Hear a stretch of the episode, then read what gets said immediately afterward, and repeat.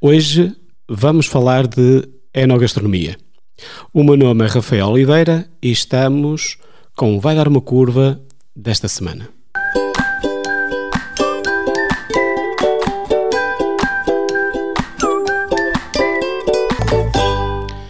Viemos até Ponte Lima, mais concretamente até ao Centro de Interpretação e Promoção do Vinho Verde, para uma tertúlia sobre enogastronomia. O tema Ponte Lima. À mesa, a enogastronomia numa epopeia de descoberta ou redescoberta dos sabores e sabores sempre. É um desafio lançado pelo município de Ponte Lima e também pelo próprio Centro de Interpretação e Promoção dos Vinhos Verdes e que o Vai Dar Uma Curva aceitou de bom grado desde a primeira hora. É sempre um prazer enorme debater estes temas, principalmente com quem conhece por dentro e conhece melhor uh, o trabalho desenvolvido e aquilo que falta desenvolver para termos uma enogastronomia de referência. Não poderíamos estar melhor acompanhados. No episódio de hoje vamos ter connosco Cristina Mendes, Presidente da Confraria Gastronómica do Arroz Sarrabulho, o Sr. Mário Cerqueira Correia, grão-mestre da Confraria do Vinho Verde, e Vítor Marques, membro da direção da Confraria dos Gastrónomos do Minho. Para que todo auditório fique a conhecer melhor cada uma destas, destas entidades, eu vou-vos desafiar um, a fazer uma ligeira apresentação, uma breve apresentação do trabalho que vão desenvolvendo. O programa de hoje uh, é gravado ao vivo um, e espero que fique toda a gente satisfeito com o resultado final, porque estou com bastante. Um, com bastante, digamos, bastante interesse uh, no programa que hoje vamos ter sobre a enogastronomia.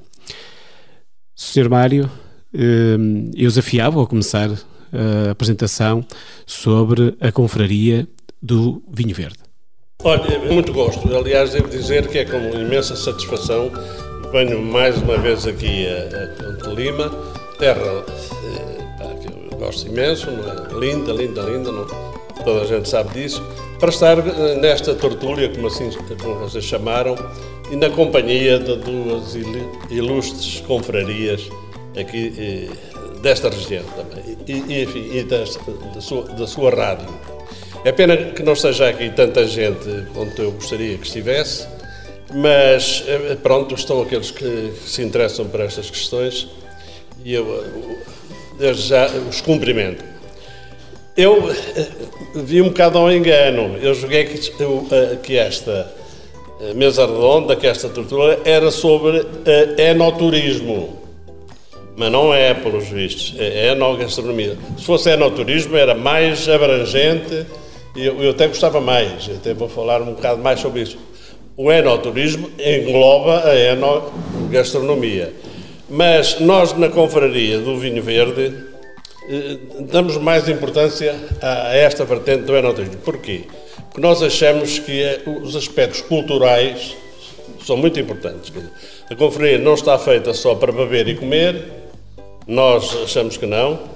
Eh, nós achamos que eh, devemos interessar-nos e, e, e, o, e, o, turista, o enoturista, deve interessar-se por outras questões do território, do património material e imaterial, da história, das gentes, dos costumes, enfim, eh, tudo aquilo que, que está por trás daquilo que somos hoje.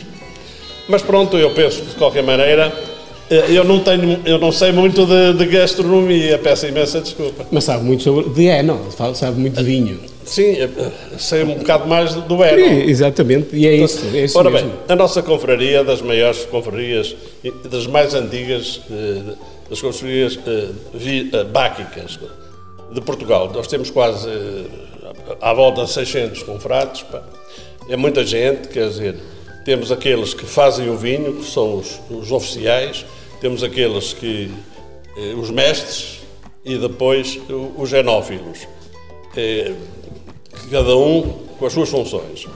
Eh, a nossa confraria abrange toda a região de mercado aqui dos vinhos verdes e, e portanto, temos um, existimos há 30 anos, parece pouco tempo, mas é muito em termos de confrarias. Como sabem, as confrarias não existiam durante o Estado Novo e só a partir daí é que começaram a aparecer estas confrarias, quer as gastronómicas, quer as báquicas. Por isso, a nossa confraria é das mais antigas do país, só há mais, em, em funcionamento, só há mais duas confrarias, praticamente com a mesma idade que, que a nossa. E, portanto, eh, eu disse já um bocado daquilo que queria dizer eh, a seguir. Nós eh, glorificamos o vinho, achamos que o vinho é uma bebida que deve ser tomada em, moderadamente, evidentemente, mas em volta do vinho é sempre possível estabelecer-se grandes conversas. O vinho é sempre uma questão, é, é, é uma ferramenta importante para festejarmos, seja o que for. E até no aspecto religioso, eh, o vinho tem uma importância fundamental, eh, historicamente falando, e hoje em dia ainda, nas, nas sessões eh, que celebram diariamente, a Igreja utiliza o vinho.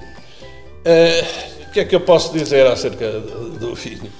Posso dizer é que se um dia viermos a ter paz, estamos em guerra, eu acho que a paz vai ser comemorada sempre fazendo-se brindes por essa dita cuja paz. Eu não quero, depois na conversa podemos falar um bocado mais, não quero claro que agora eh, espraiar-me muito, dou a palavra aos meus ilustres companheiros de, de, painel, que eu já cumprimentei há bocado, mas cumprimento de novo. E tenho, para já não vou dizer mais nada. Muito bem. Cristina, passa-te o desafio, fala-me lá um bocadinho então da gastronomia e do arroz de sarrabulho.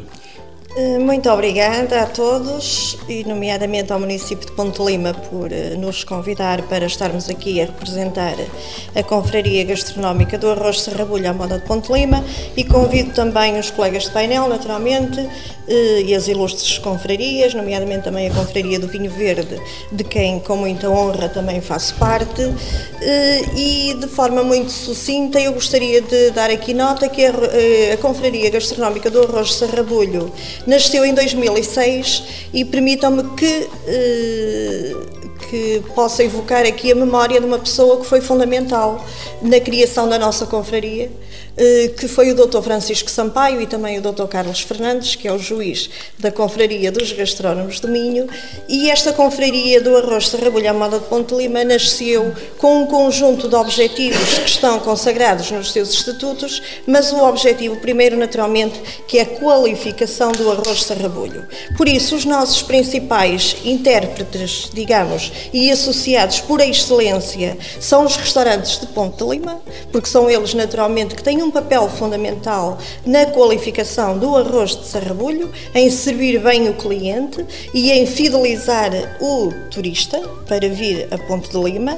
E nós, eh, naturalmente, que é muito pertinente este tema porque nós, Confraria do Arroz Sarrabulho à Moda de Ponte Lima, todas as nossas ações que concretizamos são em estreita parceria com o município de Ponte Lima com quem eu desde já agradeço eh, toda esta parceria estratégica, que naturalmente que se cada um der o melhor de si, conseguimos sempre o melhor para todos. E nós, eh, em todas as nossas ações em que nós estamos presentes, o vinho verde de Ponte de Lima está connosco. Nesta perspectiva da enogastronomia, de criarmos aqui uma conjugação perfeita entre aquilo que, que são os produtos endógenos de Ponte de Lima. Além de também estar consagrado nos nossos estatutos, e nós procuramos que as nossas ações tenham uma correspondência direta com os objetivos da confraria, promover o território no seu todo. Eh, eh, promover os produtos endógenos, os produtos enogastronómicos, mas, mas promover também eh, de uma forma integrada, tal como nos interpela o tal enoturismo, se assim quisermos, uma promoção integrada de todo o território.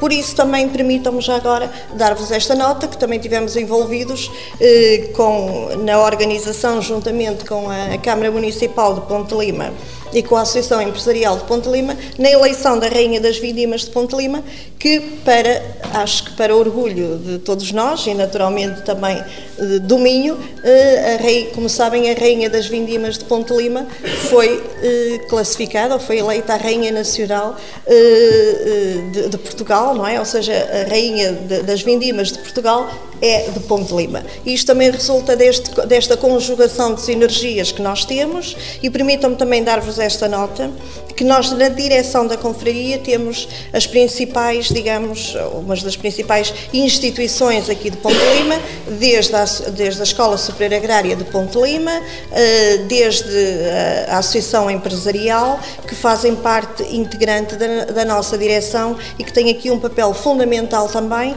E neste momento nós temos também eh, em cima da mesa e está muito próximo de se concretizar a qualificação do arroz de sarrabulho como especialidade tradicional garantida, também numa parceria que temos com a Escola Superior Agrária e muito concretamente com o Dr. Nuno Brito, que neste momento já teve a aprovação a nível da Direção Regional da Agricultura do Norte e por isso neste momento já está em validação a nível nacional para depois poder também seguir para Bruxelas e conseguirmos desta forma também corresponsabilizar os restaurantes, que é muito importante, e também termos aqui um selo de garantia, de confiança, de qualidade e de segurança, que nesta era pós-Covid também é muito importante para os turistas. Muito obrigado. Podia ser melhor, Cristina. Muito bem, muito bem. Gostou, fez bem o trabalho de casa, Cristina.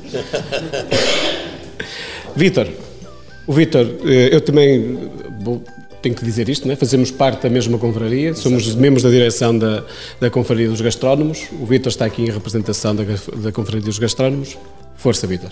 Tá bem. Boa tarde, queria agradecer também ao município de Ponte Lima uh, o convite e a oportunidade de estar aqui nestas magníficas instalações que eu não conhecia, mas pronto, fiquei a conhecer hoje.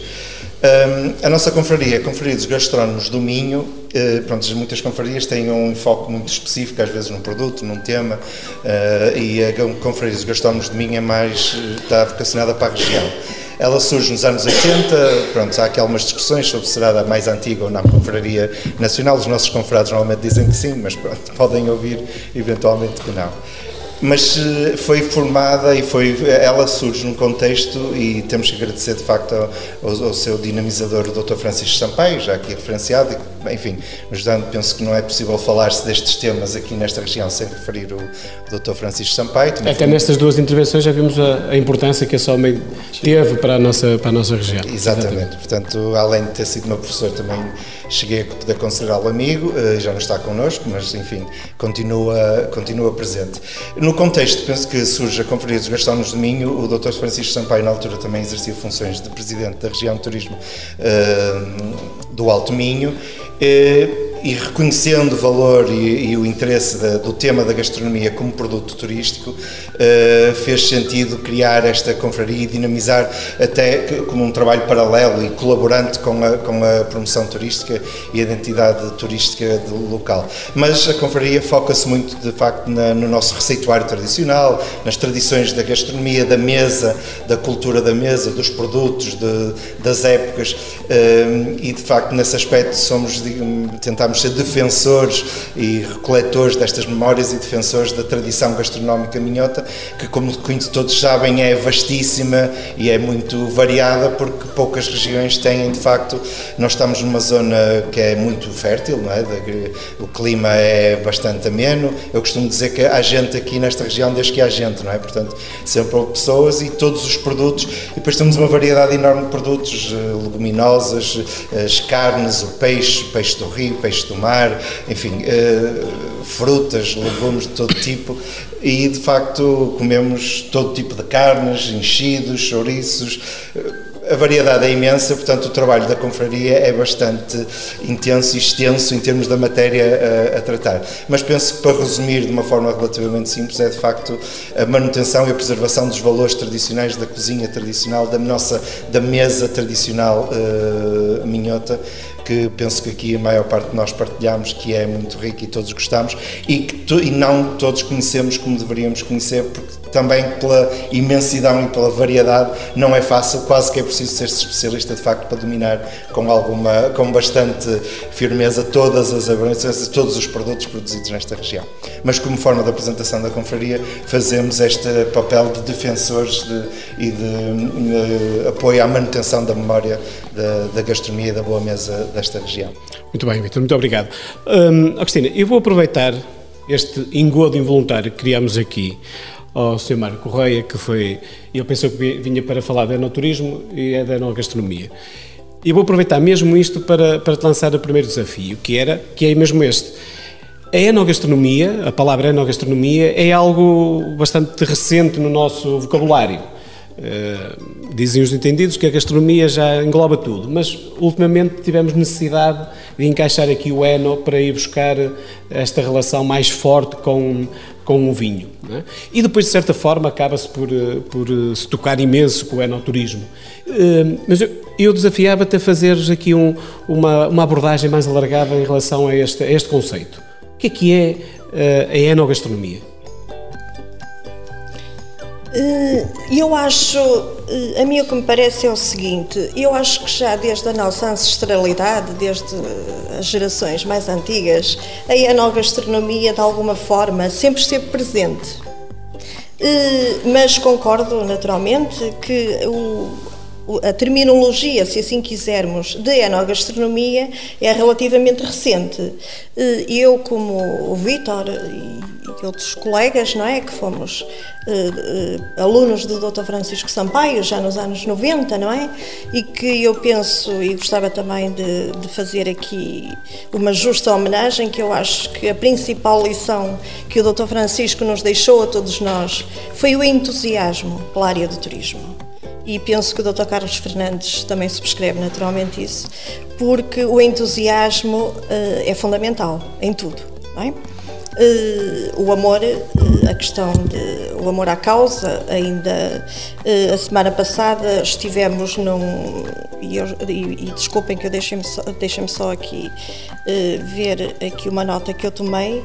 Nós estivemos numa ação que tinha precisamente este feliz título: Minho gastronómico, experimentar com alma, provar com o coração que foi uma ação promovida, foram três ações, digamos, promovidas pelo, pelas cimas, do, do, pelas três cimas, do Minho, do Cávado e do Ave, em que a, a confraria dos... Uh, Alto Minho, do, Alto Minho, Cávado e Ave. Cávado e Ave, peço desculpa, uh, em que a confraria do Arroz de Tarrabulho também esteve presente, precisamente, e que vai muito de encontro a esta questão, experimentar com a alma e provar com o coração. Isto vai muito de encontro também àquele legado que o Dr. Francisco Sampaio nos deixou, que é de trabalhar com entusiasmo. Ou seja, nós não só vestimos a camisola do turismo, trabalhamos de, as horas que forem necessárias, mas nós também transpiramos a camisola e isso é muito importante. E eu estava a dar esta nota eh, e peço desculpa que fiz aqui um atalhozinho só, ou seja, abri um parênteses, agora vou fechá-lo, para vos dar nota que nessa altura eu não tenho ideia ou não tenho memória de nós nessa altura falarmos em enogastronomia, com esta designação, não é? Com, este, com esta é terminologia, não é?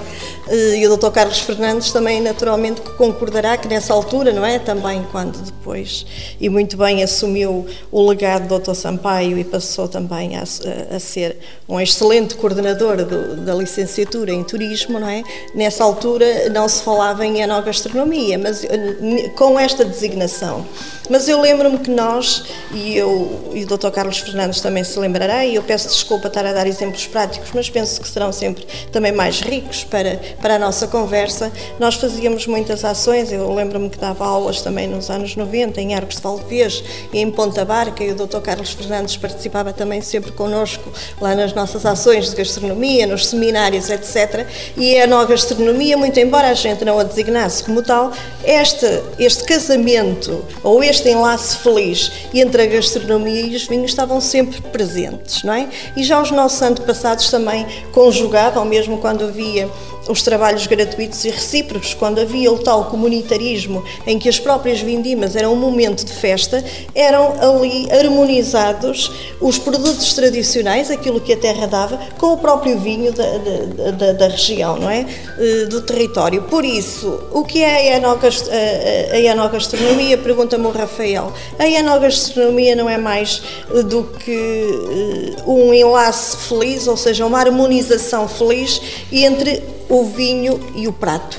Ou seja, há características que tem o vinho que harmonizam perfeitamente com as características eh, do vinho. Naturalmente, e eu faço sempre esta, esta apologia, eh, não só em Ponte Lima, mas em todo o vasto território onde eu exerço também a minha atividade profissional, nós trazemos um, jornal, um grupo de jornalistas, e o Rafael também é experiente nessa área, naturalmente, a Ponte de Lima, ou a Viana do Castelo, ou a Braga, ou a Guimarães, o que seja, nós harmonizamos as refeições com os produtos da terra com o vinho da região com o vinho da região, com o, vinho do município. Isso é fundamental no sentido, naturalmente, de trazermos aqui uma conjugação daquilo que são os produtos endógenos e termos aqui uma matriz e uma grelha de leitura que nos permite também, eh, que era um ponto que eu também tinha para falarmos aqui, o tal storytelling, se quisermos, ou seja, eh, aqui o grande desafio, não é, da redescoberta dos saberes e dos sabores é naturalmente criar aqui esta conjugação e sabermos contar uma história que seja inspiradora e que faça sentido para o turista e que o inspire e que o surpreenda. Muito bem. Sabes, deixa-me dizer-te uma coisa que acho que é interessante naquilo que estavas a dizer, que esta feliz, este feliz, esta feliz relação entre a gastronomia e o, e o vinho. Nós temos uma palavra que, que eu em desuso muito, mas ainda se vê em, ainda se vê em alguma literatura uh, minhota muito interessante para essa relação, que é a maridagem, que é, que é hoje aquilo que nós chamamos de harmonização mas durante muitos anos chamávamos de maridagem. E fiquei muito surpreendido há uns dois ou três meses atrás, um colega que, com quem partilho estas ideias enviou-me uma, um, um, uma fotografia que tirou em Espanha, eh, onde eh, já trocavam a, a, palavra harmonização por maridagem, que é esta relação feliz entre a gastronomia e, e, e o vinho. Eu penso que terminaste. Por mim está ótimo. Também está ótimo. O meu desafio um, e agora, para não trocar outra vez o nome, Sr. Mário Correia, um, era mesmo este. Nós falámos agora de, de enogastronomia e eu queria que me falasse um bocadinho sobre o enoturismo. O enoturismo é mais a experiência à volta do vinho, não é? Não, é, é mais que isso, não é só o vinho. O enoturismo é, não, é, isso é muito redutor.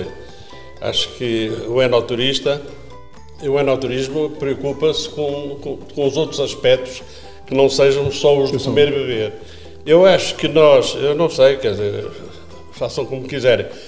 Eu, eu já vou aí, mas queria primeiro eh, também uh, uh, associar-me à homenagem que estou a fazer ao Dr. Francisco Sampaio, que eu conheci muito bem, que é a pessoa com eu tive, pá, que, de facto, de, de, tudo aquilo que disseram aqui foi, é bem merecido de, de, uma personagem que já não está entre nós, mas que, como se vê, deixa saudades e, e deixa uma marca está constantemente a ser recordada nestas ocasiões. E também, há bocado não falei, eh, eh, aproveito agora para agradecer à Câmara de Ponte Lima ter-me convidado para esta tertúlia.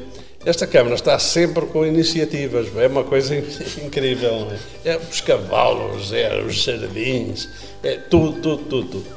É, é, eu penso que é das câmaras com mais atividade é, aqui nesta região do Entre Douro e Minho.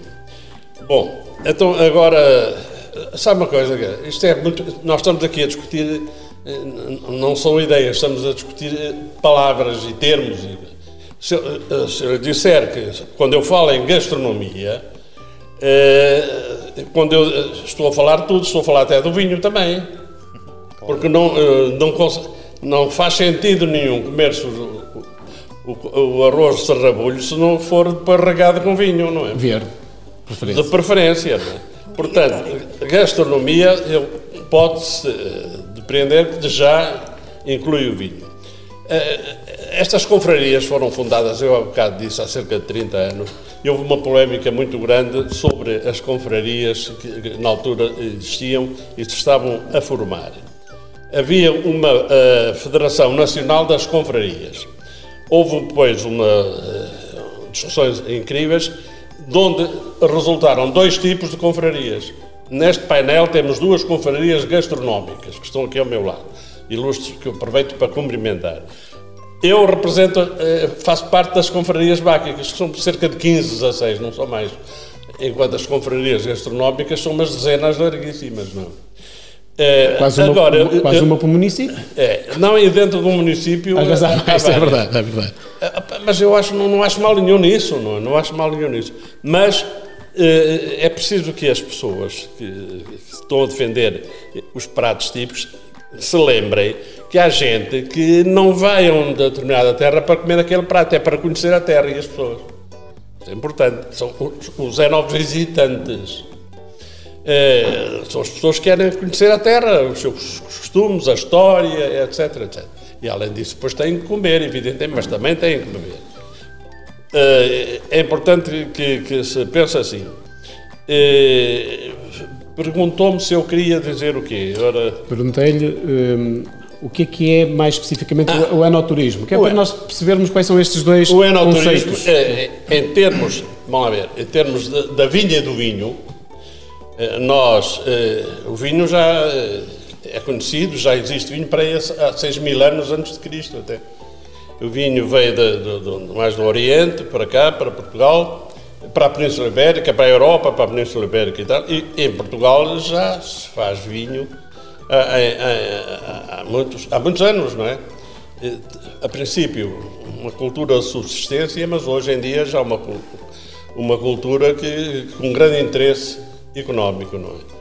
Eh, o, eh, o, nós, a nossa região, estamos a falar do vinho verde, o país está dividido em, em regiões eh, vitivinícolas. Mas aqui a região do Entre Douro e Minho, na região da zona demarcada do vinho verde, há nove sub-regiões. Aqui é uma delas. É? E essas novas sub-regiões dão lugar a vinhos com características diferentes, todas do vinho verde, branco ou tinto, espumantes, uh, etc., mas uh, de, dentro da região demarcada. Uh, e nós glorificamos o vinho e procuramos que em torno do vinho se estabeleçam discussões e centros de interesse para que as pessoas possam vir até nós conhecer-nos melhor. Essa, uh, o enoturismo é isso, quer dizer, é fazer do vinho um polo de, de interesse e de atração para chamar as pessoas até nós. E é por isso é que há rotas dos vinhos, que estão a ter uma grande divulgação entre nós. A própria Confraria do Vinho Verde tem uma rota dos, aqui dos vinhos verdes que associa vários municípios.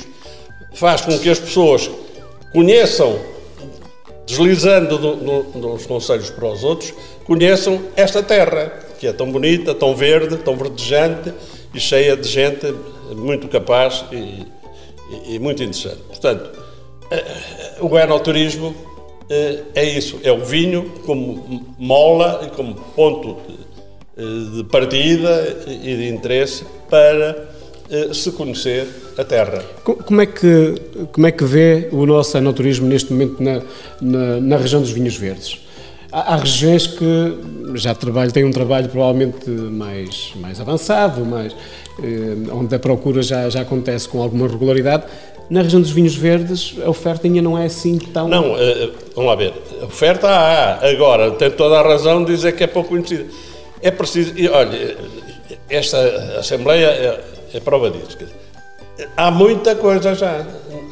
Há, há organismos nacionais que estão inseridos em congêneros internacionais que, eh, à volta do enoturismo, procuram eh, que as terras eh, apresentem motivos de interesse para serem conhecidas eh, por quem. E agora o turismo, sabe, há um desenvolvimento brutal do turismo. Nós somos visitados, mesmo Portugal, é visitado diariamente por milhares e milhares e milhares de pessoas. nem todas vêm para comer, nem todas vêm para beber. Aliás, devo dizer-lhes, os turistas, por exemplo, mesmo os enoturistas, aqueles que podem nem gostar de vinho, mas depois de o conhecerem, se calhar depois acabam por gostar. E o mesmo digo dos pratos. Há pessoas que podem não gostar do arroz de rabulho. Eu, eu conheço até gente conhecida que não gosta. Algumas não gostam, mas nunca experimentaram. Se experimentassem, se calhar já não diziam isso. É? Mas, uh, ora bem, portanto, uh, o que eu tenho para dizer é. Mas há algum trabalho a fazer. Há muito, ah, pois era isso que eu ia dizer. As coisas existem. Agora, está, há muito trabalho para fazer. De, de, de, dar a conhecer aquilo que já existe, nem toda a gente faz isso. Por exemplo, uh, repare, é preciso que. há vários níveis de, de, de, de enoturismo. Eu vou falar do, do tem, as câmaras têm que fazer uh, os seus uh, polos de atração enoturísticos. Uh, para enovisitantes, são aquelas pessoas que vêm para esta terra e não, não querem dormir, vêm só conhecer, dar uma volta, ou então aqueles que, os enoturistas, aqueles que podem passar uns dias dentro de cada uma das regiões. Mas as câmaras devem associar-se. Não só são os restaurantes, a parte religiosa, o turismo religioso hoje tem uma importância fundamental, e é que estamos aqui numa região eh, dos caminhos de Santiago, eh, os restaurantes, eh, portanto, todas as pessoas que têm uma palavra a dizer, as adegas, as quintas, os palácios, tudo isso deve ser, as, as câmaras devem ter um inventário de tudo que tem na sua terra. E Ponte Lima tem tanta coisa, tanta coisa, verdade seja que já faz muita coisa também. Mas é preciso uh, é preciso fazer folhetos, é preciso fazer uh, livros. Uh, olha, a sua, a sua rádio é também um veículo importante de, de, de, difundir aquilo que já existe. E depois, uma vez que, as, que cada Câmara tenha já um, o manancial de coisas de interesse turístico deve a seguir dar um passo, um passo a seguir e associar-se às câmaras circunvizinhas para alargar eh, os seus pontos de interesse e, eh, eh, para levar ao conhecimento das pessoas. Até chegarmos ao nível nacional, quer dizer, há, há toda uma teia de, de informação que é preciso estabelecer-se para que, na verdade, aquilo que já existe seja conhecido e seja levado ao conhecimento de toda a gente, português ou estrangeiro. Falha aqui ainda a comunicação e a organização, provavelmente. Falta, muito mesmo, é isso. Muito bem. Uh, Vítor, agora que já temos isto mais ou menos esclarecido o que é que é a gastronomia, ou não. Ou não. Uh, porque também se, se, se tivéssemos isto tudo esclarecido, nunca mais fazíamos programas para, sobre isto. Mas eu ia, ia, ia, ia chutar a bola para outro campo. Ó oh, Vitor, há pouco falavas que uh, a Confraria dos Gastrónomos, como é mais abrangente, não só protege ou tenta uh, defender a, a gastronomia mais tradicional, mas também os sabores e os saberes da, da, região, que também fazem parte até da, do próprio título para a nossa tertúlia de hoje. Um, nós vivemos numa, numa, numa fase. Um, provavelmente de mudança. Estamos a, a, retomar as pequenas produções, ou pequena, pequenas, pequenas culturas, não é? porque a, a, alimentação não dá para toda a gente. Um, mas como é, que, como é que tu vês que, que isto pode, como é que tu vês que, que, que se possa proteger estes sabores e saberes quando a nossa produção local eh, foi a mínimos tão, tão baixos como nos últimos anos. Sim. Ok, pronto, mas eu só queria, antes de, de ir a queres tocar na, não, quero só, do, do, vinho. Não, pronto, eu também acho que a questão do eno-gastronomia foi-se acrescentar um prefixo que a gastronomia está obviamente ligada sem quer dizer, Sim. a gastronomia tradicional Sim. então está obviamente ligada e no nosso caso ao vinho, porque era o que se bebia, quer dizer. Pois. A ligação é tão grande que muitos pratos até levam vinho na confecção. Portanto, eu, eu acho de se beber, ainda se cozinhava o vinho sim. também junto. Eu acho Portanto, que também é. Mas pronto, eu acho que é sim. para ajudar as pessoas às vezes a perceber algumas coisas e esclarecer. Eu, eu acho, nós temos muita. Exatamente, mas eu também acho que é, que é um pelo, pelo, bom sentido, acho que até é um aproveitamento por parte da própria gastronomia, ou seja, aproveitamento positivo, que é os nossos vinhos nos últimos anos têm atingido posicionamentos de reconhecimento exterior sim, sim, sim, uh, muito interessantes. Aliás, nós temos aqui o exemplo do vinho verde, não é? Há 15, ou 15, 20 anos atrás, quando se falava do vinho verde, as pessoas. Hoje não é assim. Não, é? não deu passos de gigante. Exatamente, mas eu daqui a um bocadinho também queria voltar a esse assunto que acho que é importante. Mas agora queria que me. Sim, mas pronto, ok, Sim. só essa questão, depois a questão do turismo, assim também podemos falar mais à frente, mas tem muito a ver com a forma, não é só ter os produtos, é a forma como eles se organizam e os distribuímos e os comercializamos.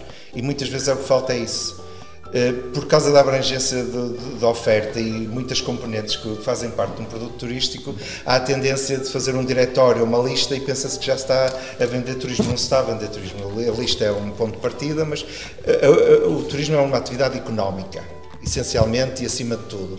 E tem uma cadeia de valor, tem uma cadeia de distribuição, tem uma cadeia de comercialização, tem públicos-alvo, tem tudo isto.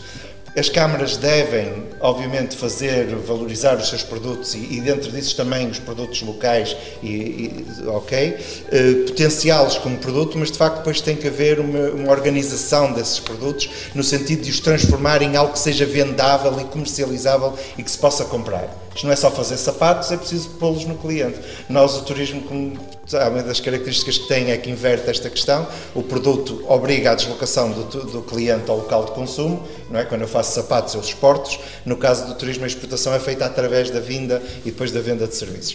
Uh, e é preciso, de facto, essa organização é uma organização profissional que não é são as câmaras que podem fazer, nem devem, como também não vendem sapatos e também não fazem outras coisas. É, é normal, têm competências e áreas muito específicas de atuação. Devem ajudar e apoiar, mas é só porque às vezes coloca-se muito peso no, no, no setor público, que as câmaras podem vender turismo, as câmaras pouco ou nada vendem turismo. Fazem alguma organização, podem promover, podem ser um agente facilitador, mas no fim do dia quem comercializa são agentes económicos. Mas há algumas que facilitam mais que outras muito mais do que outros também.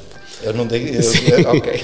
Agora voltando à questão que era. Sim, mas era, era, queria que me falasse sobre esta proteção do, dos, dos, sabores e saberes. Ou seja, é verdade que a gastronomia hum, é a conjugação dos saberes com o produto que temos disponíveis. Basicamente é isso, tradicional. não é? Tradicional. Estamos a falar da nossa mesa tradicional, que é esse o enfoque da, da Conferência dos Gastrónomos de Minho, assenta essencialmente na nossa gastronomia tradicional. No, Receituário tradicional. No receituário tradicional. Eu, para mim, quer dizer, os melhores gastrónomos que nós temos somos todos nós em casa, não é?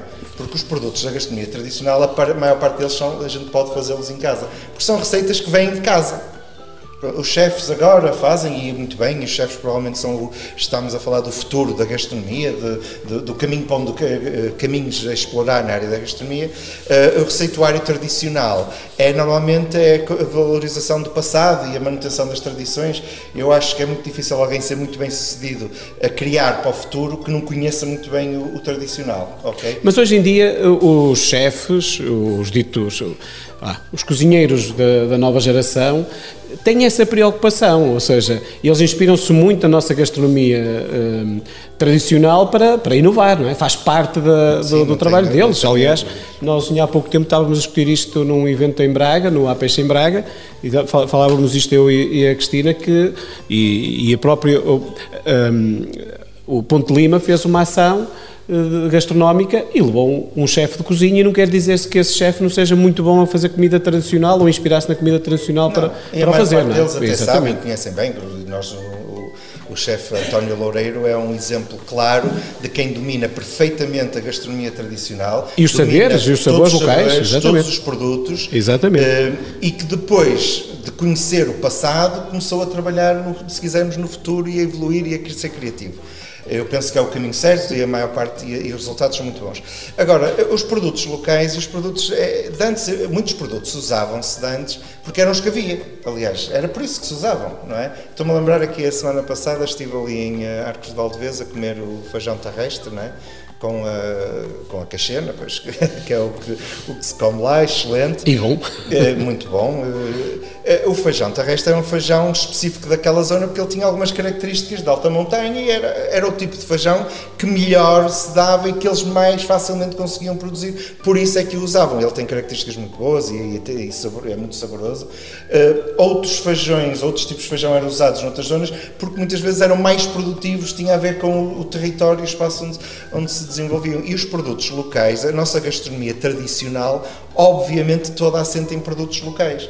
Porque eram esses produtos que permitiram as pessoas desenvolver as receitas, não é? Eh, eu costumo dizer que a cozinha tradicional é a cozinha que nós podemos fazer em casa. E os grandes promotores e divulgadores da cozinha tradicional somos todos nós em casa. Quando fazemos o assado de domingo, ou a cabidela da, com a receita que a avó nos deixou, e essas coisas é que são a nossa gastronomia tradicional. E aí estamos todos a colaborar. E também faz parte da nossa cultura nós aqui todos conhecemos, o arroz de sarrabulho. Toda a gente gosta, toda a gente conhece, Pronto, pode haver alguém que eventualmente não goste, mas como mas, mas, mas, não, mas, não achas, mas não achas, por exemplo, aqui numa situação, como vamos pegar no arroz sarrabulho como, como, como referência, estamos na, na, em casa do arroz sarrabulho, um, este, este prato tem o reconhecimento que hoje tem, um, também porque houve uma, um, uma preocupação do próprio município de criá-lo como, como a sua referência principal, além de outros, mas tem esta como referência principal, e depois criar condições, por exemplo, a aparecer uma confraria que possa uh, dar continuidade a este trabalho. Ou seja, é aqui que estes agentes facilitadores fazem a diferença. Sim. Eu sou um bocadinho mais pragmático na visão, mas é, efetivamente o município é claramente que assumiu este prato como uma referência e o promove. Eh, a própria criação da, da confraria que é, tem envolvimento de parte do município, penso que é uma ligação que trabalham em, em conjunto. É de ambos os interesses, Agora, para mim, o grande segredo do sucesso do arroz de sarrabulho é porque é um prato que economicamente é viável é fácil de, de comercializar. Uh, tradicionalmente não era comido todo o ano, agora é, porque agora é possível fazer-se todo o ano, mas foi um prato que se constituiu como uma, uma atividade económica lucrativa. É possível fazer este prato e comercializá-lo de forma a ganhar dinheiro e introduzi-lo dentro da cadeia de valor do, do, turismo. E eu, para mim, isso é um dos grandes sucessos de, de, mas, mas estes pratos, prato, quando nós falamos, como há sim, outros, é? quando nós falamos de, de proteção dos, dos, dos, produtos locais e dos produtos endógenos, quando nós falamos de, de cada vez mais a sustentabilidade, de, do, do respeito pela sazonalidade, alguns destes pratos não correm o risco de muitas vezes estarem a ser mesmo produzidos fora da época, ou seja... Não, se formos fundamentalistas não podia, mas eu não sou fundamentalista. Não, não estou, não estou a dizer... Não estou, assim. não estou a dizer, não estou a dizer Se a tecnologia nos permite comer permite fazer, sim. todo, devemos comer. Mas, mas por exemplo...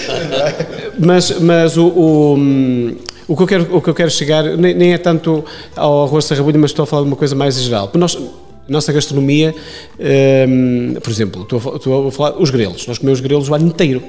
É? Mas depois hum, há algumas épocas do ano que perdemos a oportunidade de fazer, de aproveitar outros, outros produtos de acompanhamento que o podíamos que o podíamos fazer às vezes se tivéssemos mais esse cuidado. O que é que parece? Por exemplo, há um produto que para mim é das coisas melhores que nós temos, que são as ervilhas de quebrar. Uh, um arroz de ervilhas de quebrar é uma coisa das melhores coisas que se pode comer. Sinceramente, pessoalmente eu Sim, gosto, é eu gosto imenso. Na altura de, que aquilo é um, é um, período muito apertado de tempo, é difícil nós encontrarmos um, um, um bom arroz de, de ervilhas a quebrar num restaurante, por exemplo.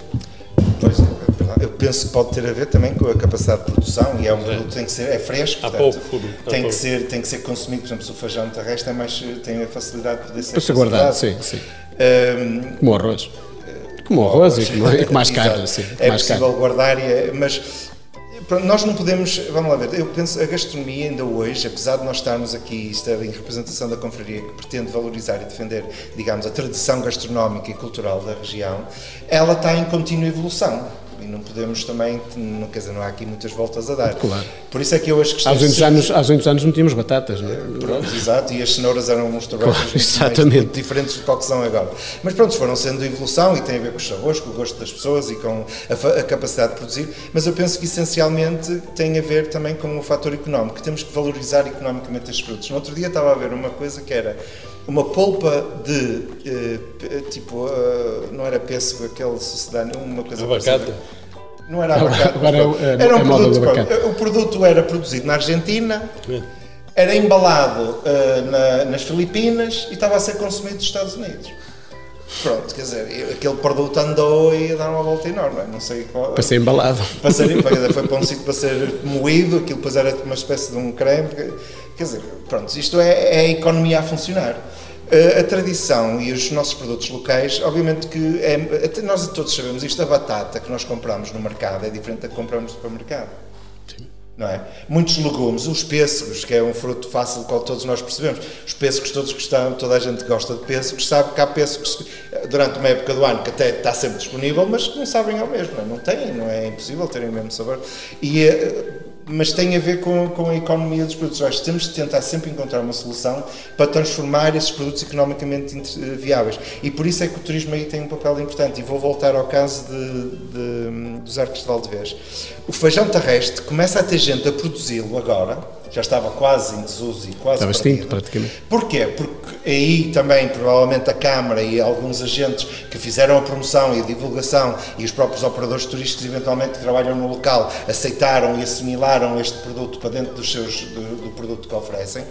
Eu fui lá e, ela, e os restaurantes em, em, eh, no Sestelo têm, todo, têm sempre feijão arcaxena com feijão terrestre. Portanto, tem gente a produzir, não é? Ter, foi, foi, tem... foi, um feijão que foi recuperado do centro de, do, do centro de germoplasma de Braga, ou seja, Pronto, e ele ficou foi... completamente extinto, tiveram que ir buscá-lo. Voltou-se a reintroduzir. Exatamente, exatamente. Mas o sucesso dele não é por nós o reconhecermos e pelo gostarmos dele e acharmos que é importante. O sucesso dele depende da sua viabilidade económica. Sim. E ele, de facto, penso que está no caminho de se tornar economicamente viável porque, porque vai haver procura. Vai haver procura por via dos visitantes e turistas que, pronto, dentro Aí o turismo tem um papel fundamental. E, aí aí tem um papel essencial. Sim, é, sim. É, é, é, e agora, nós, é um bom exemplo, o, o turismo, quando temos que fazer e queremos experiências únicas, autênticas, diferentes, enfim, uh, tudo isto, há coisas que ninguém consegue comer um feijão terrestre no outro lado, nem acompanhá-lo com vinho verde, não é? Portanto, tem que ser aqui. Sim, sim. E nós, estas singularidades, é que nós temos que valorizar e tentar e, e pensar sempre que a sua, o garante de que elas continuam é elas poderem se tornar economicamente viável. Por isso é que eu acho que o Sarrabulho é um caso claro de sucesso porque conseguiu tornar, é um, é um prato que é economicamente viável, que neste momento gera um, tem, tem um contributo enorme para a economia local de Ponte de Lima também tem em qualquer altura do ano. Minho, em qualquer altura do ano. Regiões em todo, regiões não com algumas aqui especificidades, mas eu não quero entrar nessas discussões, estou a falar mais abrangente, mas regiões e papas sarraulho e arroz sarraulho comem-se em todo o Minho fazem-se em todo lado. Porque é um prato que economicamente é viável e que, é, e que os restaurantes conseguem produzir. Nem todos podem fazer sempre em todas as é, Até nisso a nossa região é espetacular porque às vezes com uma diferença de 20 ou 30 km o, o, o mesmo prato é completamente diferente ou é, porque, é ajustado. Uh, cozinhar é uma arte e que toda a gente que faz algo acrescenta-lhe alguma coisa. Sim. O dizer que é o, o, o sarrabulho à moda de Ponte de Lima, é o bacalhau à Narcisa ou o bacalhau à Braga, há ali umas pequenas variantes, anda tudo à volta de mais ou menos as mesmas técnicas, mais ou menos os mesmos produtos, mas com algum acrescento que alguém foi pondo e criando, quando esses acrescentos é, um, um pouco de inovação, é um bocadinho de inovação. É, é? inovação, a claro. gastronomia mesmo tradicional tem esses pontos sim, claro. de inovação que nós claro. conhecemos. Muitos pratos que são à moda de não sei o quê, à moda de não sei quando, às vezes era à moda de uma pensão ou de um determinado claro. restaurante. Ou de um determinado Por isso é que muitos assumem até o nome da pessoa que, que, que fez é? a inovação. Agostina, há pouco falavas de uma coisa que também me parece que é importante, que é a questão do, do storytelling. Um, sobre a história que se conta à volta de um, de um determinado, de um determinado prato. Hoje um, as pessoas não, não vão ao restaurante apenas para se saciar, para matar a fome. As pessoas vão para ter uma experiência e eh, a experiência gastronómica deve incluir este storytelling. Hum, eu estava, estava a ouvir com muita atenção o Vitor hum, e a questão de, dos produtos serem, e eu não me esqueço do que o Rafael me colocou, a questão dos produtos serem economicamente viáveis ou serem economicamente rentáveis eu acho que o turismo assenta em pilares fundamentais e tão importante como perspectivar o turismo na vertente económica é perspectivá-lo sobretudo eu sou um bocadinho mais, se me permitem, da filosofia ou da poesia. Gosto muito de ver o turismo na perspectiva cultural. É? E lembro-me do professor Lima de Carvalho, que vocês com certeza também se lembram, que foi um dos primeiros presidentes do Politécnico de Viana do Castelo, em que ele dizia que em turismo nada se vende, tudo se oferece. E nós naturalmente que temos que, eh, que entender e desvendar esta metáfora dizendo que que o, o, que ele pretendia naturalmente dizer é que o grau de satisfação do turista deve, deve ser muito maior do que aquilo que ele paga pela experiência que teve. Uh, a questão de nós estarmos aqui a comparar Arcos de Valdevez, uh, Ponte de Lima, estarmos aqui a comparar outros ecossistemas geoculturais e gastronómicos, uh, penso que é sempre um bocadinho ingrato, não é? Porque há questões que comparar o incomparável muitas vezes não é um bom caminho, porque nós, se falamos hoje do Minho como um destino gastronómico por excelência, essa excelência assenta essencialmente nessa diversidade, não é?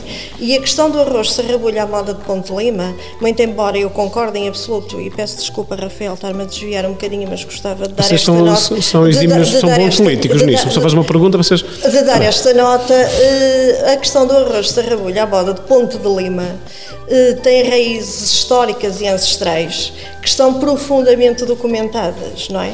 Que começaram, o, o arroz sarrabulho era, como foi referido também, um, um, produto que estava muito ligado à economia de subsistência, não é? Do porco come-se tudo, não é? Até aqui em Ponte Lima, até à feira do porco e das delícias de sarrabulho. E as delícias de sarrabulho surgiram precisamente por essa questão, porque o, o porco come-se tudo, ou seja, eh, não há, há zonas naturalmente que podem ser mais nobres do porco, isso inevitavelmente, mas tudo se come no porco. E a verdade é que houve uma época, efetivamente, no século XIX, em que o arroz de sarrabulho era mais um prato mais servi servido, digamos, nos solares, que também estão, estão intrinsecamente ligados aqui ao ADN do Ponte Lima, que é o berço também do turismo de habitação, e nós, naturalmente, quando começamos a falar, estamos, falamos de um ecossistema em que todas estas variáveis estão interligadas e todas, de alguma forma, se justificam entre si, não é? Todas estas pontas. E depois tivemos, naturalmente, a Clara Penha, eh, no século XX, não é? que democratizou, digamos, o arroz de serrabulho, se quisermos. Depois teve a sobrinha dela, que é a da Varela, que a doutora Francisco Sampaio também fez o elogio, que era o elogio das grandes cozinheiras de Beluzinha da Varela, de seu nome Clara Penha, sendo que a da Varela era a sobrinha da Clara Penha, e ela deu continuidade aqui em Ponte Lima, e aqui em Ponte Lima há um conjunto vasto de de restaurantes, como sabem, que têm ligações familiares entre si, não é? E, portanto, ou seja, isto foi passando de geração em geração. Infelizmente e com grande pena, algumas dessas cadeias, se quisermos, históricas e familiares, estão-se a quebrar, porque alguns restaurantes estão efetivamente a ser vendidos mas a verdade é que eles existem, não é? E nós, se formos aqui mesmo ao centro histórico, temos restaurantes em que três ou quatro ou cinco são todos da mesma família, porque eram da avó, depois são do pai, depois os próprios filhos abriram os seus restaurantes. A questão dos arcos de Valdevez é, é, é, muito é diferente, naturalmente. A questão do feijão terrestre, que também penso que aí, e eu estou sempre a falar e peço desculpa, mas acho que me entendem que faz todo sentido. E a gente só deve falar a propósito e não a despropósito, não é? Muitas vezes as pessoas também falam a despropósito, mas eu penso que a questão do feijão terrestre também está intrinsecamente ligada à sua dinamização aos domingos gastronómicos foram Sim. também criados pelo Dr. Francisco Sampaio, não é? Exatamente. Que procurou que cada um dos 13 municípios que faziam parte da região de turismo do Alto Minho tivessem um prato bandeira. Eh, e o prato bandeira de Arcos de Valdevez eh, é a carne cachena, como sabemos, e o feijão terrestre. Eh, e por isso a questão, por exemplo, de Vizela, que eu vou dar agora um exemplo que também tivemos agora recentemente com eles, é um, é um conselho relativamente recente, como sabemos, não é? 25 ou, anos. Ou é? seja, divorciou-se de Guimarães. Já tinham sido Mal. casados, é? Exatamente, mas divorciou-se de Guimarães, autonomizou-se e por isso, não tendo uma tradição gastronómica tão enraizada eh, e também com a ajuda da, da vossa confraria, da Confraria dos Gastrónomos do Minho, criaram o bacalhau a Zé do Pipo e, portanto, eu acho acho que é, todas esta, é toda esta diversidade que faz do Minho um destino gastronómico. E por o, galo, este... o Galo em Barcelos? Exatamente, e o Galo. Então, eu dei só estes três exemplos porque Outros. nós temos aqui um direito de antena que eu penso que será naturalmente uh, reduzido. O, o, Rafael colocou uma questão especificamente. Já te esqueceste. Que era da, da questão do, do, do storytelling. Ah, do Da story- necessidade de termos uma boa história para contar quando estamos a comer. Pronto, exatamente. Nós, eh, e esta questão que nós estávamos aqui a falar, eu a- afinal não me desviei assim tanto, porque já fiz aqui o storytelling também um bocadinho do arroz de sarrabulho à moda de Ponte Lima, não é? E, e desta ligação. A questão de nós termos, eu penso que é esse o grande desafio, não é? Eh, Eu, quando estava precisamente a fazer o trabalho de casa, não é? Porque eu acho que nós devemos fazer o trabalho de casa para, este, para estas situações, para todas as situações, como aquela velha questão, não é? A sorte, quando me encontra, apanha-me sempre a trabalhar, de alguma forma, não é? Eu estava precisamente a pensar eh, na questão do Covid. E a questão do Covid é uma questão eh, incontornável, não é? E nós que, de alguma forma, colocamos o turismo na- no nosso dia a dia como uma prioridade, naturalmente, em termos de, de trabalho, em termos de vivência, em termos de total entusiasmo que eu falava, eh, temos que fazer esta leitura que somos efetivamente obrigados. Nós, quando andávamos no Instituto Politécnico, antes do, do Covid, o conceito de viagem que nos era transmitido muito bem pelo Dr. Carlos Fernandes, não é? E mesmo aquele conceito que nós transmitíamos também aos nossos alunos, eh, já não é o mesmo nesta era pós-Covid, não é? Nós, neste momento, eh, o turista o que, o que quer eh, especificamente é ter uma experiência, como o Rafael falava muito bem. Quer ter uma experienciação, quer conhecer e quer mergulhar nas raízes culturais. E ele, para mergulhar nas raízes culturais, é preciso saber contar-lhe uma história. E tendo o turismo como pedra de toque, o diferente, e como há bocadinho falava muito bem o, o, o Vítor, hum, o feijão terrestre, eu estou a dar este exemplo, só se come ou só se pode comer em Arcos de Alvez. Porque tem ali um storytelling, se quisermos, ou tem ali uma história que é contada e que explica porque é que faz sentido eh, e porque é que o feijão terrestre tem expressão em termos históricos e em termos culturais naque, naquela região de Arcos de Valdevez. Eh, Esta questão do storytelling eh, vai muito de encontro a esta questão também de como é que nós nos podemos preparar para esta época, digamos assim, que estamos agora a viver. Temos que ser mais ágeis, mais flexíveis, mais adaptativos e sermos hábeis nas histórias. E o grande desafio está, está nisto e nós sentimos isso também. Nós temos que saber e, sobretudo, capacitar os nossos agentes a saberem contar a história do seu produto a contar uma história do seu serviço.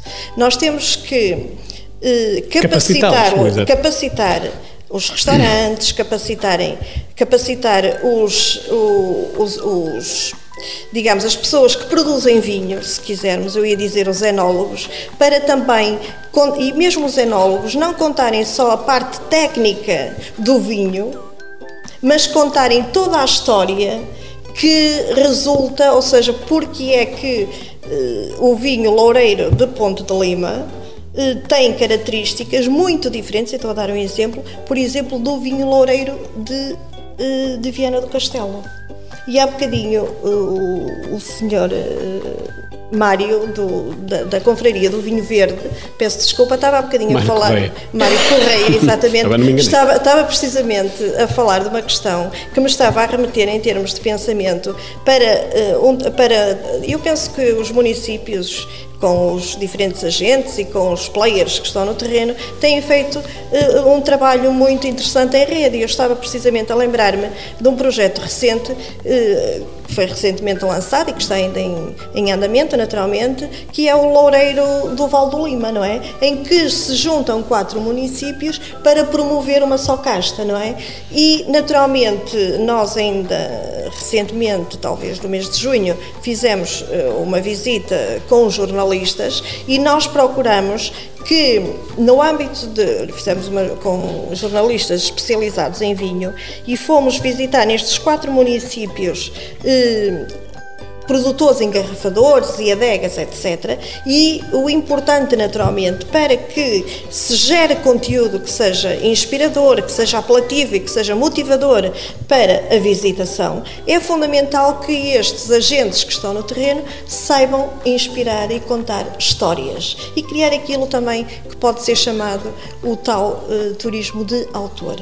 E isso é importante e eu creio que esse é, uma, é um trabalho que tem que ser feito, porque eu não sei se posso ou não já falar aqui um bocadinho de Ponte Lima à mesa.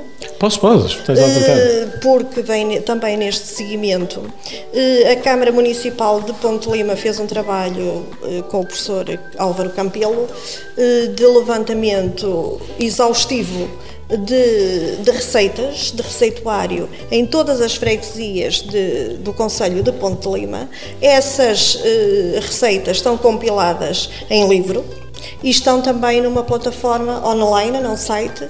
Eu penso que tem cerca de 100 receitas, eh, creio eu, e todas essas receitas que o seu vice-presidente fez questão, naturalmente, que não fossem um mero repositório, que estão ali, elas foram todas foram todas confeccionadas, ou seja, foi feito um levantamento histórico, etnográfico, etc. Mas elas depois foram confeccionadas, digamos assim, foram fotografadas, foram filmadas, inclusivamente. Há pequenos vídeos para Há pequenos como é vídeos, faz, é? etc. O papel, a confraria teve aqui também um papel importante, e perdoem-me a imodéstia, eh, juntamente com o município de Ponte Lima, e fizemos, eh, realizamos um conjunto de workshops eh, na Clara Penha, precisamente, que é um espaço aqui muito icónico do Arroz Serrabulho, precisamente pela ligação à Clara Penha, em que convidámos um chefe da nova geração, que não é de Ponte Lima, e fizemos isso porque achamos que seria a metodologia mais adequada para o efeito, convidámos um chefe para vir aqui a Ponte Lima eh, confeccionar eh, essas receitas e esses workshops que ainda foram feitos em ambiente um bocadinho eh, com, ainda com reminiscências da pandemia, digamos assim, para os restaurantes. E os restaurantes participaram ativamente e interagiram eh, muito bem com o chefe Marco Gomes, foi o chefe Marco Gomes que fez esses workshops e nesses workshops estiveram desde empregados de mesa a cozinheiras, a proprietários de restaurantes. E foi uma experiência que correu muito bem, que nós pretendemos naturalmente, juntamente com o município de Ponte Lima, dar seguimento, em que houve ali efetivamente uma harmonização muito interessante entre o chefe e cozinheiras, inclusivamente a Maria do Carmo, que é uma cozinheira que não, neste não tem restaurante, ela é uma senhora que tem 70 e tal anos, mas que esteve também presente e ela trabalhou com a Clara Penha, trabalhou com a Beluzinda Varela diretamente e esteve ali também numa, numa perfeita harmonia, se quisermos, de interação e de partilha de saberes com o chefe Marco Gomes. No fundo foram criados aqui um, uma série de conteúdos para agora serem partilhados e no fundo também criarmos aqui história à volta de Pronto, e o é? objetivo não? precisamente de direcionar estes workshops para os restaurantes foi no sentido de eles enriquecerem as suas emendas e, e, isso já aconteceu naturalmente, inclusivamente, como dizia o Vitor há bocadinho também, às vezes há pratos que são muito baratos, se me permitem a expressão, eh, economicamente rentáveis, inclusivamente foram feitas pataniscas com unto de porco, que é aquela gordura do porco, que teve um sucesso fantástico, não é? E que inclusive e com farinha de milho, creio eu, se a memória não me atraiçoa, e que os restaurantes neste momento já servem nos seus, nos seus restaurantes. E eu gostaria também, porque estamos, a, estamos em ambiente de enoturismo, de dar também esta, esta nota, que para esse workshop estiveram sempre presentes eh, produtores de vinhos, numa perspectiva de harmonização do vinho com, eh, e tiveram até um conjunto considerável, tiveram talvez aí uns 10 produtores, tiveram mais ou menos um ou dois por sessão, e um, Acho que isto também foi um bom ensaio, digamos assim, em termos de storytelling, de se criar aqui uma história. O professor Álvaro Campelo, que é mais ligado à etnografia e à antropologia, também esteve presente e acho que conseguimos aqui criar um conjunto de valências e de sinergias e de conhecimentos em que todos ficamos muito mais enriquecidos. Muito obrigado. Sr. João. Uh Vai, vai, dizer alguma coisa? Quer dizer Queria, coisa? mas não sou João. Mário. Mal. Isto hoje não está fácil, isto não está fácil. Mas o seu nome qual é? Rafael, Rafael. Seu Mário, uh, quer dizer alguma coisa? Sr. Gustavo, quer. Uh, Gustavo, eu vou dizer. Força. Aqui o nosso amigo Gustavo. Ah, bem, eu, só, eu queria dizer o seguinte: eu, eu ouvi estes exemplos todos que agora. interessantíssimos, não há dúvida nenhuma. Agora, era preciso generalizar isso ao país todo, não é? E é isso que eu há bocado falei as câmaras têm que fazer aquilo que a Câmara de Ponte Lima já fez, mas é preciso generalizar isto para alargar. Agora, eu, eu há bocado eh, estava a pensar, quando estava a falar, que não é, não é possível comer coisas durante todo o ano e tal. Vocês não se esqueçam que houve uma evolução científica e tecnológica muito grande, sobretudo nos últimos anos. E desde que inventaram o frigorífico, é a coisa modificou-se completamente. Uma coisa simples. Há uma grande uh, modificação na, na gastronomia, não é? Temos que aproveitar a tecnologia para isso. Temos que aproveitar claro. a tecnologia. Lembrem-se que, por exemplo, antigamente, para se comer bebidas frescas em Lisboa, na Corte, iam, o, o gelo ia da Serra da Estrela em, em carros de bois e tal para, para, para, para Lisboa, não é? Para, para, os reis e nobres e para a corte poder comer bebidas fresquinhas. Hoje não é assim, não é?